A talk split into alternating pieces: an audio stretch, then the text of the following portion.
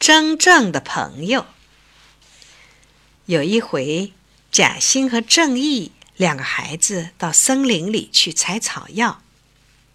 路上，贾兴对正义说：“要是碰上野兽，我们谁也不要跑，要齐心协力对付野兽。”在森林里，他们采了好多的药草，两个竹篓装得满满的。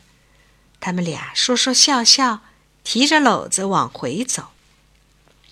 他们快走到森林边上，突然，一只大狗熊出现在他们面前。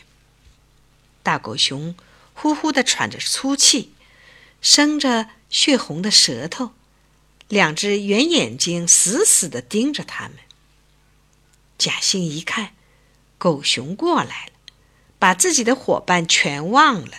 扔下了篮子，很快爬上身旁一棵大松树。正义一个人对付不了力气大的吓人的狗熊，要跑也来不及了。怎么办呢？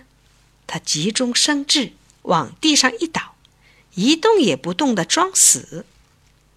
他知道，大狗熊是不吃死人的。大狗熊走了过来。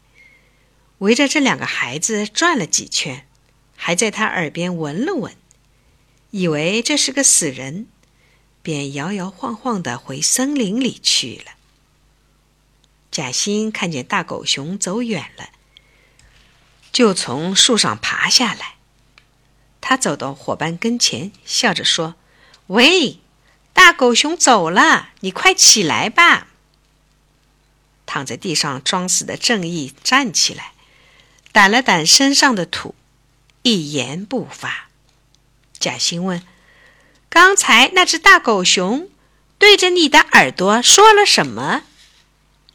正义瞧了贾欣一眼，说：“狗熊告诉我，千万不要和在患难的时候只管自己逃跑的人交朋友。”贾欣听了，呆呆的站着。